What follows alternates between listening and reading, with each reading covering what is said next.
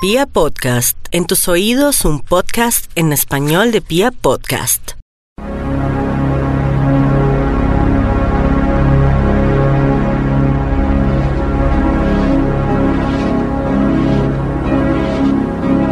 Hola a todos mis chismófolos, soy Carolina Pardo y les doy la bienvenida a un episodio más de Chismes de Película. En el episodio de hoy les estaré hablando sobre los chismes más jugosos de una de las películas de culto más reconocidas de los 80 por su temática sobre narcotráfico y violencia. Pero adicional a esto, fue muy, muy reconocida por quienes la hicieron y el trasfondo que tiene.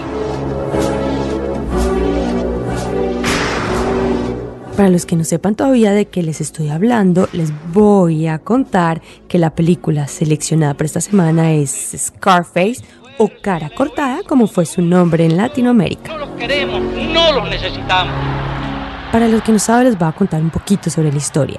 El protagonista, Tony Montana, es un emigrante cubano frío e implacable que se instala en Miami con su mejor amigo con el propósito de convertirse en un gángster importante y poder así ganar dinero y posición. Con la colaboración de su amigo Manny Rivera, inicia una fulgurante carrera delictiva como traficante de cocaína con el objetivo de acceder a la cúpula de la organización de narcotraficantes.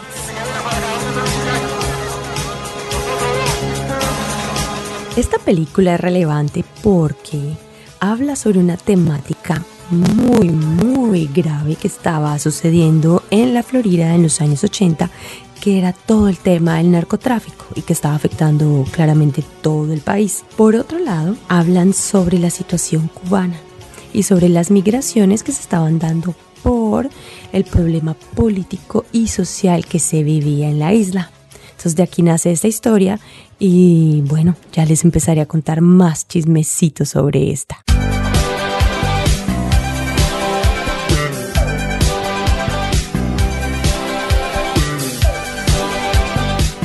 Bueno, les cuento que el director de esta película es el aclamadísimo Brian De Palma. Fue escrita por Oliver Stones y protagonizada por Al Pacino, Michelle Pfeiffer y Steven Bauer. Esta película salió en 1983 y tuvo un costo estimado de 25 millones de dólares, que a la fecha sería como tres veces ese valor. Bueno, empecemos a hablar ahora sí los detallitos deliciosos del director. Como saben, me encanta hablar de eso porque habla mucho de por qué la película fue de esta manera. Les voy a hablar de dos personas, del director y por supuesto del escritor.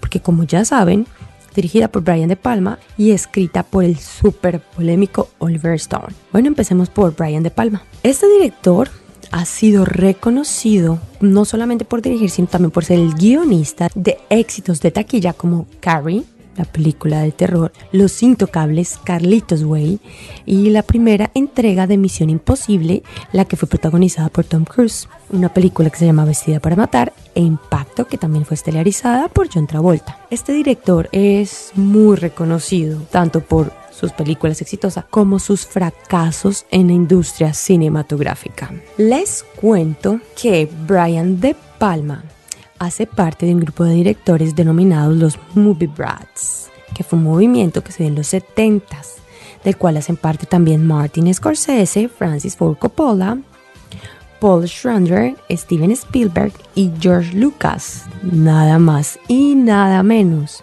Y se dice que durante esta época estos mejores amigos intercambiaban libretos y notas sobre sus películas y que casi todos hacen parte de las películas de los demás, ya sea dirigiendo, haciendo modificaciones de guion y que eso también ayudó a que sus películas durante esa temporada fueran sumamente exitosas. Se habla que gracias a este tipo de modificaciones y apoyos que se daban entre ellos, el intro de Star Wars fue modificado. Cuando ustedes empiezan a ver la película, saben que sale un letrerito como en diagonal, como hacia el fondo. Esta leyenda se dice que fue modificada por Brian De Palma porque al principio no era tan interesante. Y se dice que por eso es que es tan famosa, porque le hizo su, sus arreglitos ahí para la aparición en, en la gran pantalla.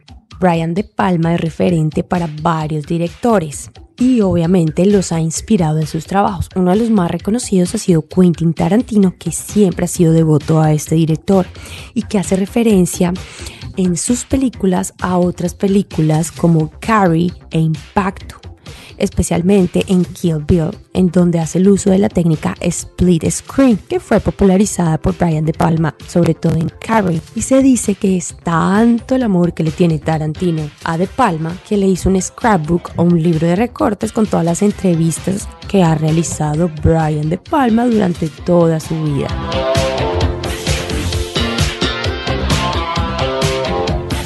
Como ya les dije, eh, De Palma también es muy conocido por hacer excelentes películas, pero al mismo tiempo hacer películas muy malas. Y ha sido nominado cinco veces al peor director en los Razzies, que es como los Oscars, pero de las peores películas. Asimismo, como él ha sido referente para otros directores, su referente fue Alfred Hitchcock. Resulta que a él le gustaba plagiarlos, copiarlos literalmente las escenas de Hitchcock en sus escenas, especialmente en la de psicosis, en donde muere la, la protagonista principal.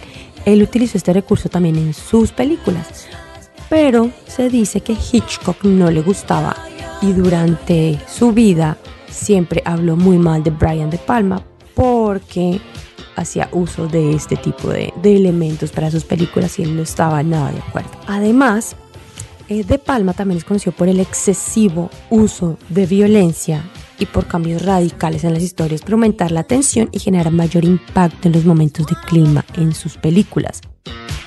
Por eso es importante hablar de este director, porque como ya saben, Scarface es de una de las películas más violentas hechas durante los años 80 entonces ya saben de dónde viene, de la inspiración de Brian De Palma.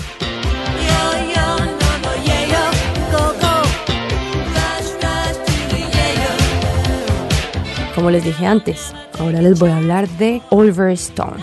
Yo soy una admiradora de Oliver Stone, pero es que es un, director y guionista que hay que mirar a fondo y hay que conocer su historia para entender el por qué trabaja, la manera en que trabaja y el tipo de temáticas que usa. Entonces aquí les empiezo a contar un poquito más de él. Oliver Stone es conocido, como les dije anteriormente, tanto por ser guionista como por ser director y productor de sus películas. Ha sido galardonado con tres premios Oscar, dos como mejor director y uno como mejor guion adaptado y seis Golden Globe, sin contar otras nominaciones y galardones que ha recibido por sus películas que han sido más de 100.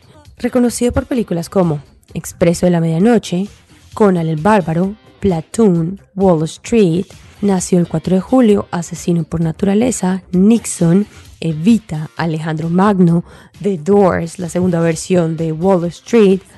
Y en muchas de estas películas que les estoy nombrando se ve la influencia que él tuvo con la guerra de Vietnam.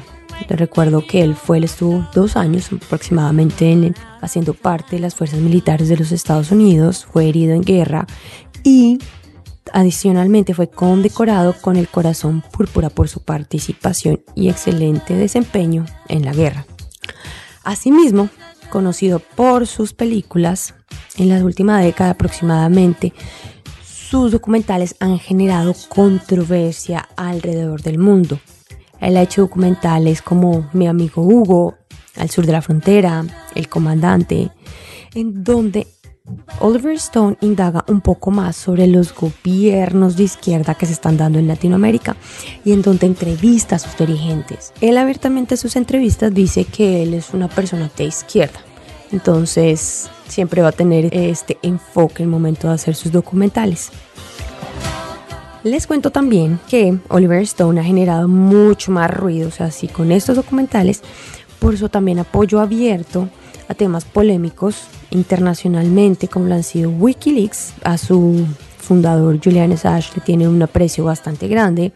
En Colombia, para los que no sepan, él también dio su apoyo a la guerrilla de las FARC y le ha hecho también muchísimas críticas a la política internacional. Ha hablado de Siria, ha hablado de su propio gobierno y siempre está comentando sobre su punto de vista político.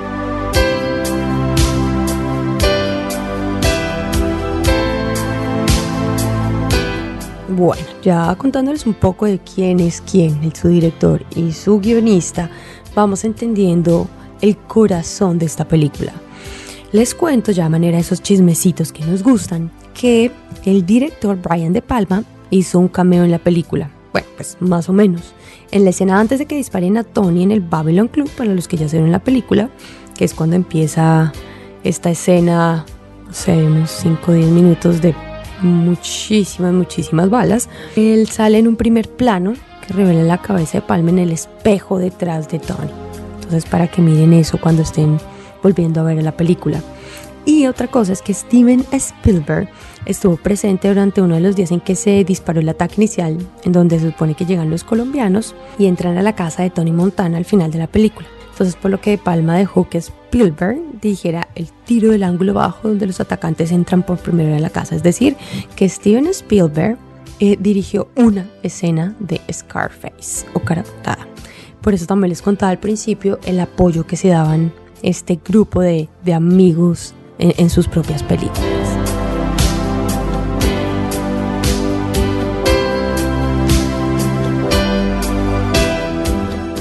Bueno, mis chisméfolos, ahora es momento de que hablemos de nuestro cast, que también es bien interesante, sus detallistos y chismecitos que están dentro de la contratación de, de estos grandes personajes que hacen nuestras películas aún más emocionantes. Les cuento que Al Pacino, como siempre, y como ya saben casi todas las películas, no fue la primera opción para interpretar al malvado y salvaje Tony Montana. Robert De Niro y Edward James Olmos fueron llamados antes de que al Pacino, pero ellos rechazaron el papel por su contenido violento. Les cuento que Al Pacino, cuando se estaba grabando la escena en la mansión Montana, él se quemó la mano cuando tocó el barril del arma. No sé si recuerdan, para los que ya se ven la película, un momento en que él, para poder disparar mejor, toca el tambor de, su, de su arma y sigue disparando. Efectivamente, estaba muy caliente y se quemó la mano y no pudo grabar por dos semanas. A eso se deben algunos de los retrasos de esta película. También les cuento que para el papel de Manny Rivera, primero fue considerado John Travolta. De hecho, Travolta conoció al Pacino y comenzaron a hacer el personaje, pero al final fue Steven Bauer quien lo protagonizó. Además, Bauer era el único actor cubano en la producción. Y Chichi, que es Ángel Salazar, era un cubano americano. Por otro lado, algo a mí que no me gusta, esto ya es muy personal, al principio es el acento de Tony. Eh, se supone que Al Pacino estudió y tuvo un coach para el acento, pero a mí personalmente no me convence el acento de Al Pacino. Muy buena actuación, el acento a la hora de decir sus palabras en español, no tanto, pero bueno. Por otra parte, el papel de Elvira Hancock que es la esposa de Tony, tuvo otras estrellas que pudieron haberle dado vida. Entre ellas estuvo Glenn Close, Gina Davis, Gary Fisher, Kelly McGillis, Sharon Stone, uh, Sigmund Weaver, Kim Basinger, Melanie Griffin. Al final se reveló Michelle Pfeiffer y tuvo su rol protagónico, pero les digo que consideraron a las señoras actrices para, esta, para este protagónico. Se rumora que Al Pacino quería que su coprotagonista fuera Glenn Close, porque ella ya la conocía porque habían trabajado en la escena neoyorquina de teatro, pero el productor Martin Bregman dijo que Close no era lo suficientemente sexy para ser Delvira.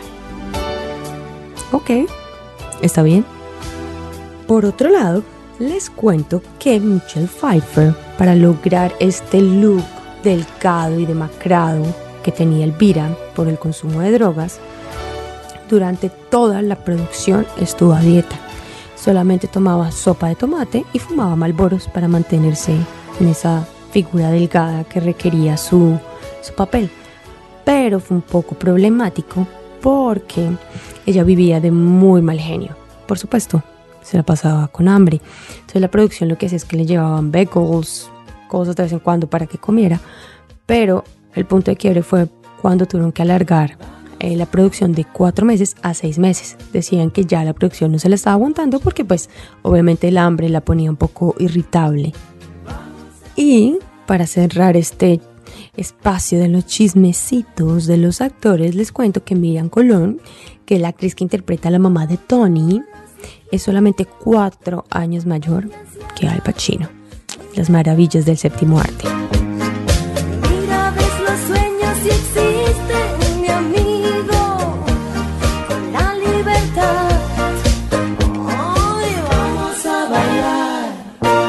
Bueno, seguimos aquí con los chismecitos deliciosos en chismes de película sobre nuestra película seleccionada de este episodio que es Scarface o Cara Cortada.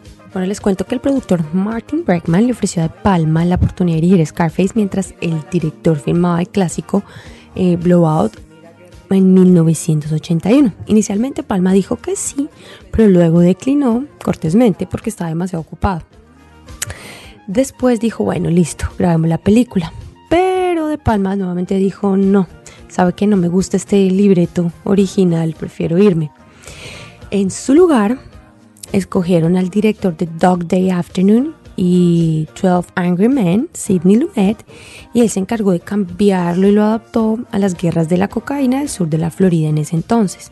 Mientras tanto, De Palma firmó para dirigir Flashdance con la esperanza de lograr que el productor aprobara su guion sobre los asesinatos de Jablonski.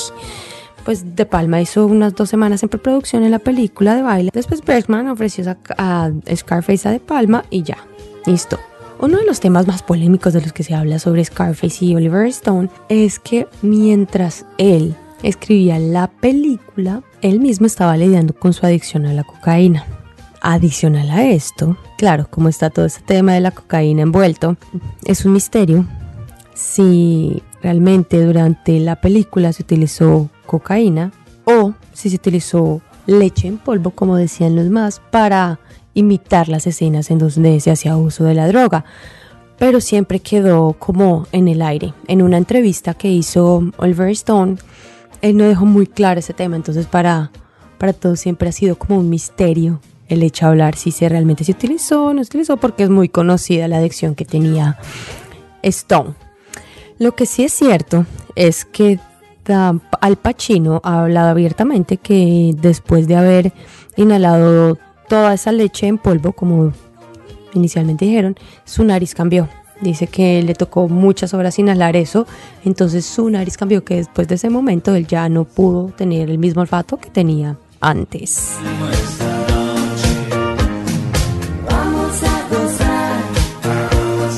Les sigo contando más chismecitos. Resulta que el nombre de Tony Montana fue creado en honor a la estrella de fútbol americano Joe Montana. Y es que el guionista era fan del equipo de San Francisco y Joe era su jugador favorito. Entonces de ahí viene la inspiración. Les cuento también que en la edición final, solo en una toma fue quitada la película por, por ser un poco violenta en donde había un brazo desmembrado que colgaba la cortina en la regadera en la famosa escena de la transacción de cocaína en el cuarto 301 del Hotel Beacon. Scarface sí recibió un par de críticas, por no decir que fue todo un mar, por las escenas de violencia gráfica, obviamente el uso de droga y por el lenguaje explícito. Y pues algo de razón tenían porque resulta que la palabra fuck y todas sus variantes se dijo aproximadamente 218 veces, lo que da un promedio de 1.32 veces por minuto. Adicional a esto, eh, las groserías no estaban dentro del libreto, eran improvisadas por los actores de, de la película. Adicional, la palabra Scarface solo se utiliza una vez en la película y se dice en español, en la misma escena, y se dice cara cortada. mis chismófolos les cuento que esta película no es la original. La primera fue lanzada en 1932 y cuenta la historia de Tony Camote, un pistolero italiano que empieza desde abajo para convertirse en el máximo capo, pero en Chicago. Este guion también está basado en la vida de Al Capote, pero en una época más actual.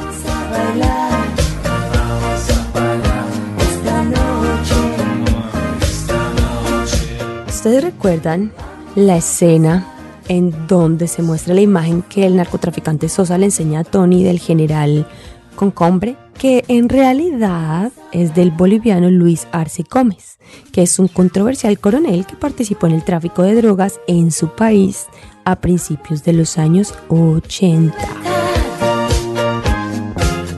Como les dije, esta película está basada en la Florida, especialmente en Miami, en la época en que el narcotráfico estaba en su auge en esa zona. Pero la idea era grabarla allá. Pero resulta que muchas personas protestaron, especialmente la comunidad cubanoamericana local, obligando a que la película se abandonara no se hiciera en este lugar, sino que se grabara en lugares como Los Ángeles, Nueva York y Santa Bárbara. Bueno, mi chisméfolo, seguimos aquí contando unos chismes deliciosos sobre Scarface en chismes de película. Se dice, porque no falta en todas las películas siempre algo muy extraño, se dice que el artista Tammy Lee Lippert, que en este momento tenía 18 años, esta actriz en la que aparece como extracción en la escena en que Manny, Steve Bauer, está vigilando en el carro durante la masacre con la sierra.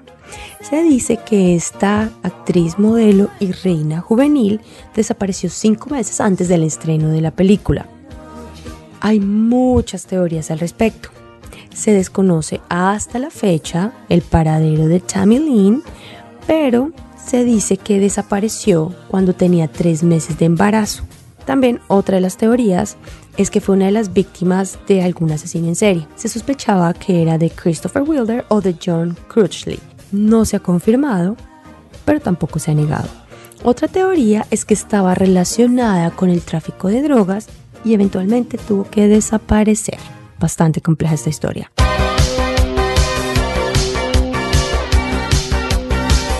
Por otro lado, en la ya famosísima escena de la sierra, Oliver Stone pasó varios meses en Miami con la policía local y la DEA investigando y se sintió muy atraído por un caso real particularmente espantoso. Resulta que un importante anillo de contrabando de drogas encabezado por Mario Taprue, quien se convirtió en una de las principales inspiraciones para Tony en la película, desmembró a Larry Nash con una motosierra y quemó su cuerpo en julio de 1980 después de descubrir que este era un informante de la Oficina de Alcohol, Tabaco y Armas de Fuego de los Estados Unidos. Tabrue finalmente fue arrestado en 1987 como parte de la operación Cobra del FBI en su casa en el condado de Dade, mientras que su esposa arrojó 50 mil dólares en efectivo por la ventana trasera y fue atrapado por un agente federal. Cuando el círculo de droga de Taprue fue destruido, valía más de 75 millones de dólares. Tremenda historia, ¿no?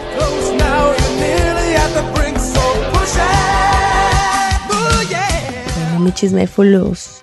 Cuenta la leyenda que Saddam Hussein era un fanático de la película.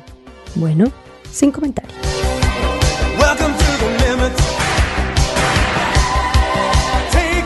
Bueno, mis cinéfilos, para los que conocen del reconocidísimo juego Grand Theft Auto Vice City, les cuento que está repleto de referencias de Scarface. Bueno, para los que no los conocen, son juegos enfocados a temas un poco violentos y del bajo mundo. Realmente, no estoy exagerando. De eso se tratan estos juegos.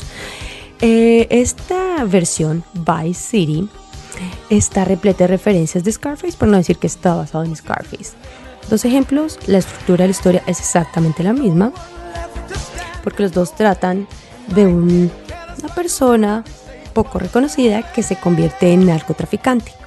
Y el Malibu Club es, un, es una versión casi idéntica del Babylon Club en la película. Y están incluidas las canciones de la banda sonora de Scarface.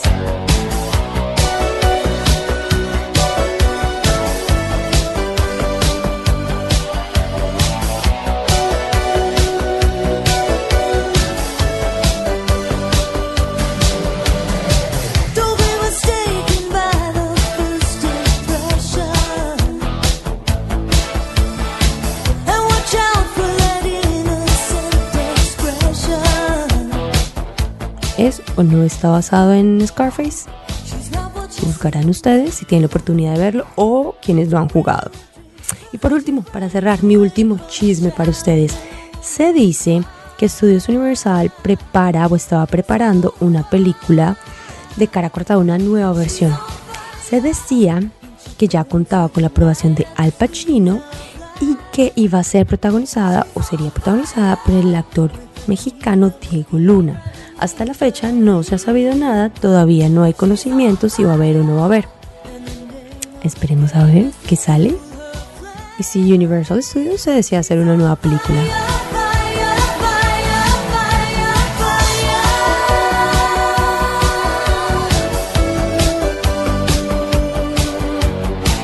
Bueno, mis chismófolos, como siempre, me encantó contarles historias de películas muy interesantes. Eh, soy Carolina Pardo y los espero para un próximo episodio de Chismes de Película.